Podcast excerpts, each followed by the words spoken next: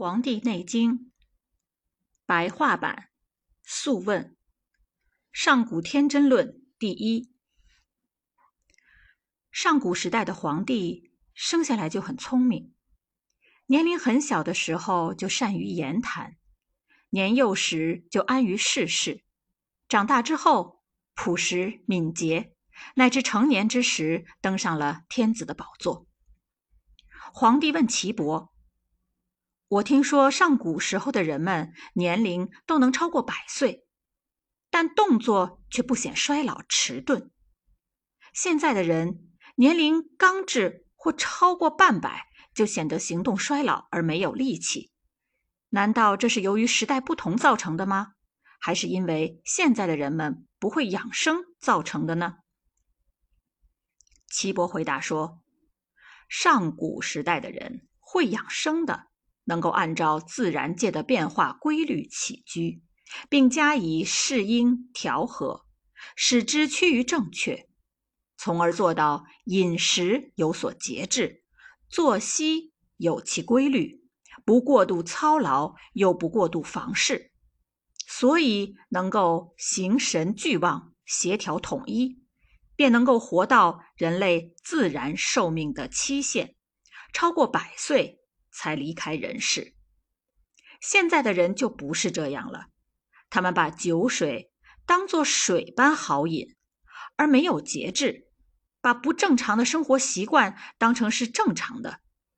醉酒行房事，过分放纵情欲，使其阴精结绝，真气耗散，不懂得保持精气强盛，不善于调养精神。而专求情欲的一时之快，违逆生活规律来取乐，作息没有规律，所以到半百之年就衰老了。上古时真正通晓养生之道的人，在教导民众时，一定会说要及时避开虚邪、贼风等致病因素，思想上要恬静淡泊，排除杂念，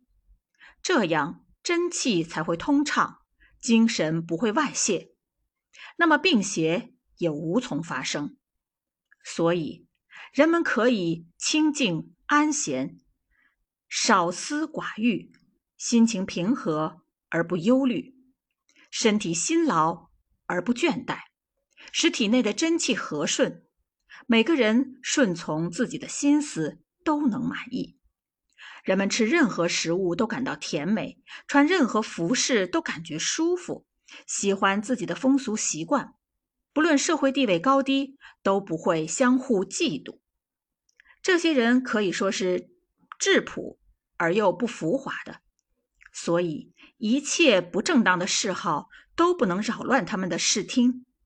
一切乖谬不正的事都不能迷惑他们的本性。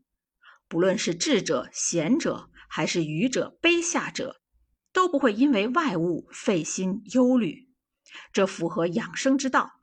他们之所以能够年过百岁，动作却不显衰老，就是因为领悟了修身养性的方法，身体不被外邪、内邪侵犯。皇帝说：“人年老以后就不能够继续生育子女，是精力枯竭所致。”还是由于身体生长变化受限于自然规律所致。岐伯说：“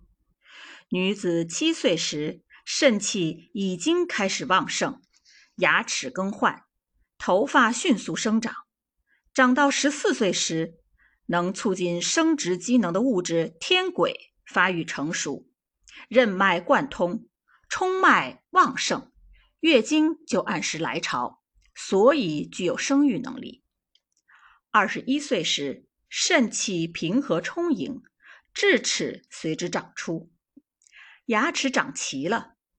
二十八岁时，筋骨日趋强劲，头发的生长达到最旺盛的时段，身体最为强健。三十五岁时，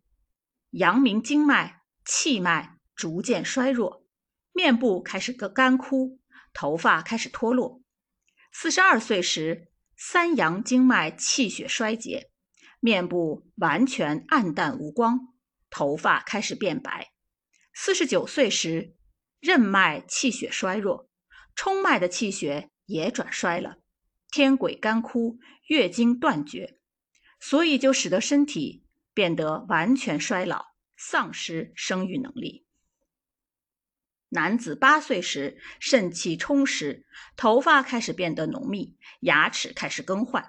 十六岁时，肾气开始旺盛，天癸开始发育成熟，精气充盈，两性相交就可以生儿育女。二十四岁时，肾气充盈，筋骨强劲有力，智齿也随之长出，牙齿长齐。三十二岁时，筋骨丰隆强健，肌肉则丰满而壮实。四十岁时，肾气由盛转衰，头发开始脱落，牙齿也开始衰落。四十八岁时，人体上部阳明经衰，经脉迟缓，天癸已经枯竭，阴经减少，于是肾脏的功能也开始衰弱。男子的精神和身体都衰老了。六十四岁时，牙齿和头发就全部脱落了。人的肾脏具有调节水液的功能，受纳并储藏其他脏器的精气，所以五脏的机能旺盛，肾脏才能精气排泄。男子年老后，五脏的机能都已衰退，筋骨会倦怠无力。天癸就会枯竭，因此会六十四岁时头发苍白、身体沉重、行走不稳，最终不能生育子女了。皇帝说：“有些人年纪很老了，却仍能生育子女，是怎么回事呢？”岐伯说：“这是他们先天的精力超过常人的缘故，他们的血气经脉通畅。”肾气充盛有余，虽然这些人年老后仍能生育，但是通常来说，男子不超过六十四岁，女子不超过四十九岁，身体的精气就会慢慢干枯了。皇帝说：“通晓养生之道的人，到一百岁左右时，还能够生育子女吗？”岐伯说。通晓养生之道的人，由于能够做到预防衰老并保持形体，所以即使年龄很大，仍然能够生育子女。皇帝说：“我曾听说，在上古的时候，有被称作真人的人，他们掌握自然界的规律，掌握天地阴阳变化的机理，能吐故纳新，以调摄精气，超然世外，以保持精神内守。”使筋骨肌肉与精神能完好的统一，所以能与天地同寿。这是他修道养生的结果。中古时代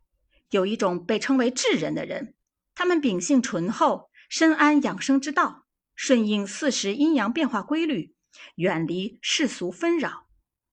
积蓄精气，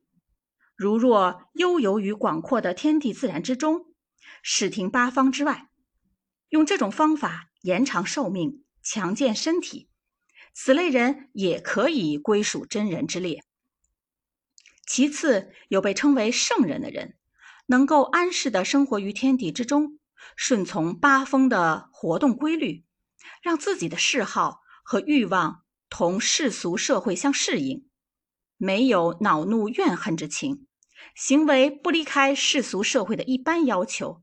穿着只有普通文采的衣服，行为举止也不受世世俗牵制，外不会使形体因琐事而劳累，内不使思想背负过重负担，力求舒适快乐，以悠然自得为满足，所以他们的形体不易衰惫，精神不易耗散，寿命也能达到一百岁左右。再次有被称为贤人的人。以天地的变化为准则，观察日月的升降，分辨星辰的位置，